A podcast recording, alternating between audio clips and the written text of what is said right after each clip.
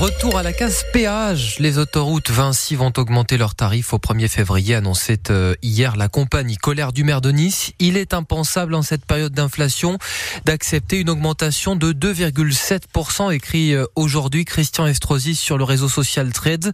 Il rappelle qu'il réclame depuis des années la suppression du péage de contournement de Nice, le seul autour d'une grande ville qui pollue en plus, écrit le maire.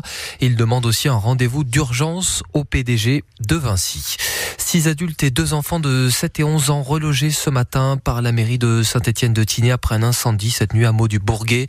Un feu de toiture a pris sur une villa de deux étages. La toiture menaçait de s'effondrer. Le feu est maintenant maîtrisé.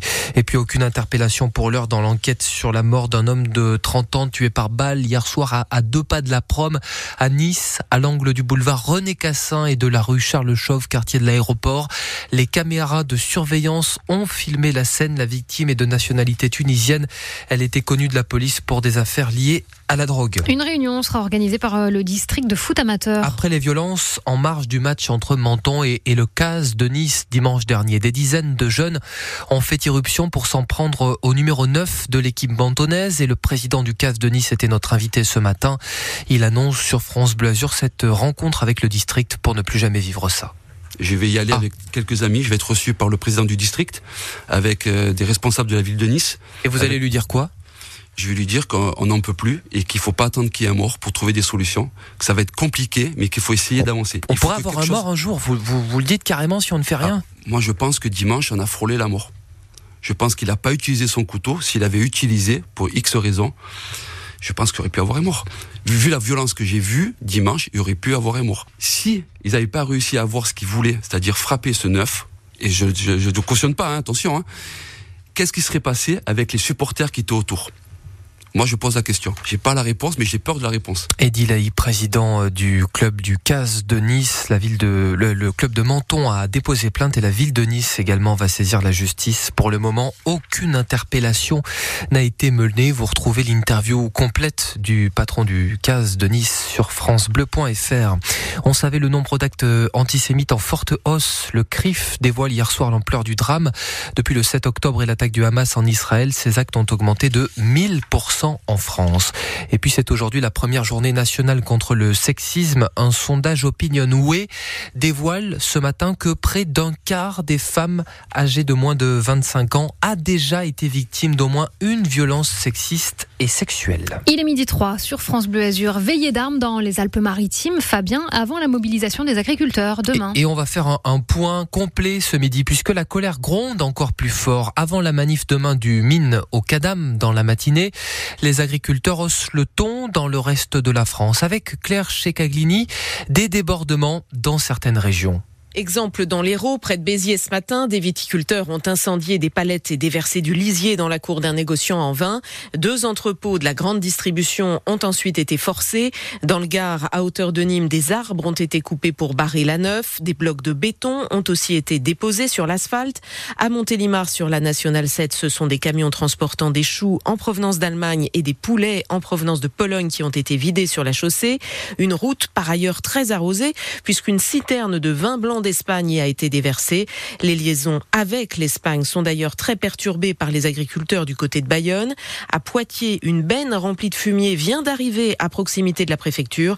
Autant d'actions que laissent faire pour l'instant les forces de l'ordre, le ministère de l'Intérieur ayant passé des consignes de modération face à ce mouvement de colère. Et le Premier ministre fera des annonces demain, fait savoir ce midi Matignon. Le mouvement pose en tout cas ses revendications sur la table avec cette longue liste de doléances que vous retrouvez ce midi sur francebleu.fr.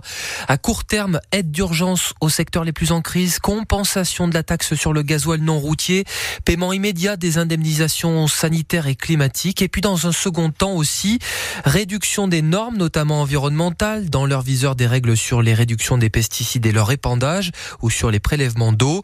Les syndicats mettent en garde pour parvenir à la sortie de crise. L'exécutif doit reprendre toutes ces propositions en intégralité. Sinon, eh bien, sinon les, les mouvements vont se répandre. On en a déjà un en ce moment dans l'Est Var. 300 agriculteurs euh, sont attendus ce midi. Et demain, donc, je vous le rappelle, il y aura la première manifestation azuréenne à 9h30 au Mine Fleur. Euh, nous y reviendrons aussi très largement à la fois dans le 6-9 avec des invités et notre question autour de ce sujet. Et puis Alia juste après. Dans le 9-10, demain, à votre service, on évoque la colère des agriculteurs. Et euh, vous, hein, soutenir les agriculteurs, c'est acheter leurs produits. Est-ce que vous le faites où est-ce que vous achetez en circuit court dans les Alpes-Maritimes On vous attend demain entre 9h et 10h pour nous le dire. Euh, le foot et les Aiglons devraient euh, s'envoler pour Montpellier en huitième de finale de la Coupe de France puisque les Héroltais ont remporté hier soir leur match en retard face aux nordistes de Fény-Aulnois. Ils défieront donc le gym au stade de la Mosson. Je vous donne la date pour la noter dans le calendrier. Ce sera le mercredi 7 février à 20h30. Enfin, il avait fait un pari, enregistrer des sons dans la rue, le bruit de la vie, en faire de la musique. Jean-Michel Jarre a ouvert hier soir le Midem Plus, lui le précurseur du son qui compose déjà grâce à l'intelligence artificielle. C'est une vraie révolution, l'intelligence artificielle. Mais il ne faut jamais avoir peur de, l'innovation et des bouleversements. Quand on a inventé le feu, c'est dangereux le feu aussi. Ça a permis aussi pas mal de progrès dans des tas de domaines. Il faut absolument, et c'est notre rôle, nous les Français, les Européens, d'en délimiter et d'en définir les règles. Il faut arrêter de penser que les règles, c'est un obstacle à la liberté. L'intelligence artificielle, pour moi, c'est une prolongation de mon imaginaire. Laissez passer les ordinateurs, laissez parler les ordinateurs, y compris dans la musique, nous dit Jean-Michel Jarre avec Adrien Manga qui a rencontré aussi celui qui montera sur scène ce soir, le régional de l'étape, Kit Francescoli. Vous l'entendez notamment dans cette publicité pour un supermarché et il est heureux d'être canois tout à l'heure un accomplissement, mais c'est quand même un gros rendez-vous euh, en France. Euh, être associé à ce salon-là, c'est quelque chose d'important. Et Cannes, et puis le Palais des Festivals, euh, la French Riviera, c'est vraiment un honneur. Ça va être un plaisir en tout cas de, venir à Cannes. Voilà, le Midem Plus jusqu'à dimanche avec donc ce soir Kit Francescoli et des grands noms aussi attendus demain. Clara Isé et Madame Monsieur, nous serons avec eux d'ailleurs demain matin dans Tapis Rouge à 8h25.